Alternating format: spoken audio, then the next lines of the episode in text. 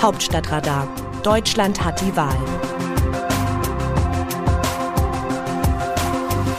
Es ist Dienstag, der 24. August. Am Mittwoch kommt es im thüringischen Weimar zu einem, man darf sagen, bemerkenswerten Vorgang. Man könnte auch von einer kleinen Sensation sprechen, jedenfalls im Kosmos der Linken. Um 18 Uhr tritt dort Parteichefin Susanne Hennig-Welsow auf, begleitet von Parteigründer Oskar Lafontaine und seiner Frau, der langjährigen Fraktionsvorsitzenden Sarah Wagenknecht. Das Motto lautet Gemeinsam in Weimar. Sinnigerweise findet das Ganze auf dem UNESCO-Platz statt, denn die Vereinten Nationen haben es ja bekanntlich mit dem Frieden. Hennig Welso kann sich den Termin auf ihre rote Fahne schreiben. Vor ihrer Wahl und der ihrer Co-Parteichefin Janine Wissler wäre so ein Termin undenkbar gewesen. Denn Lafontaine und Wagenknecht waren mit deren Vorgängerin Katja Kipping und ihrem Mitstreiter Bernd Rieksinger verfeindet, wie man kaum verfeindeter sein kann. Sie stritten sich über den Euro, die Flüchtlingspolitik, die angebliche Sammlungsbewegung Aufstehen sowie die Frage, wer bei der Bundestagswahl 2017 die Spitzenkandidatur übernehmen solle.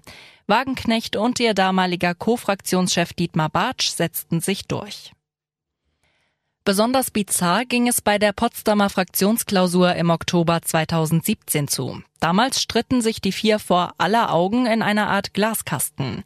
Anschließend wollte Rieksinger die Pressekonferenz eröffnen, wurde aber von Wagenknecht schroff darauf hingewiesen, dass dies die Pressekonferenz der Fraktion sei. Der Zwist schien sich unter den neuen Parteivorsitzenden fortzusetzen. Ein Anlass war Wagenknechts neues Buch, in dem sie gegen die Lifestyle-Linke austeilt. Daraufhin wurden Forderungen nach einem Parteiausschluss gegen die 52-Jährige laut. Unterdessen riet Lafontaine davon ab, am 26. September den saarländischen Spitzenkandidaten Thomas Lutze zu wählen, da die Staatsanwaltschaft Saarbrücken gegen ihn wegen Betrugsverdachts ermittelt. Hennig Welso und Wissler standen zunächst erkennbar ratlos vor der Herausforderung. Sie wissen, was schon Kipping und Rieksinger wussten, mit Lafontaine und Wagenknecht geht es eher nicht, ohne Lafontaine und Wagenknecht geht es aber auch nicht.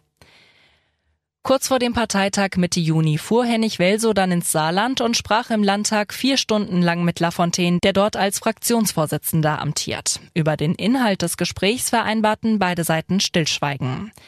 Der mindestens eigenwillige Lafontaine, 77 mittlerweile, ließ sich hinterher aber mit den Worten zitieren, wir müssen alle Anstrengungen unternehmen, um wieder in den Bundestag zu kommen. Darin herrscht große Übereinstimmung. Die Linke ist die einzige Kraft, die gegen Kriegseinsätze und Sozialabbau stimmt. Darin unterscheidet sie sich wesentlich von den anderen Parteien. Hennig Welso betonte beim Parteitag, die Differenzen seien gar nicht so groß. Kein Zweifel, die Thüringerin konnte den Termin als Erfolg verbuchen.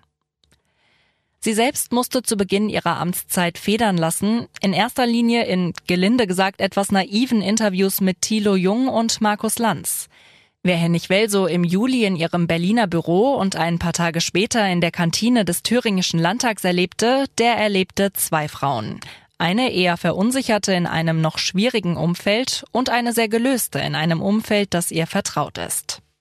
Dass Wissler diesmal neben Bartsch die Spitzenkandidatur errang, ergab sich aus all dem fast folgerichtig. Auch sonst kam die Linke nicht in Tritt. Plötzlich näherte sie sich gefährlich der 5-Prozent-Hürde.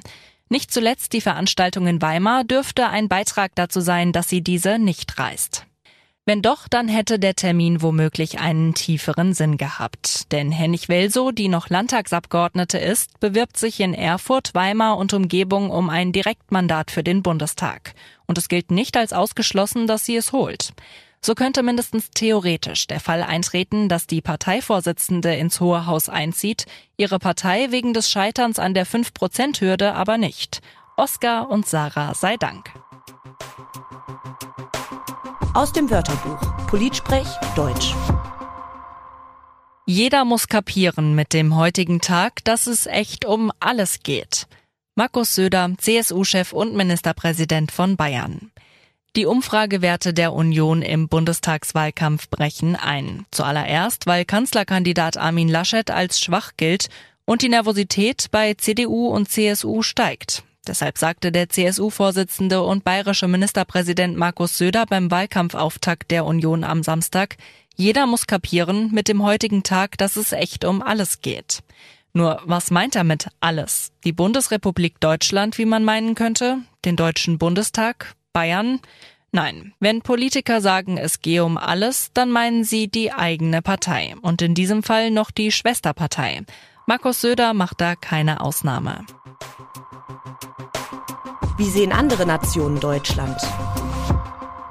Zu den schlechten Umfragewerten der Union schreibt die ungarische Tageszeitung Nepzava.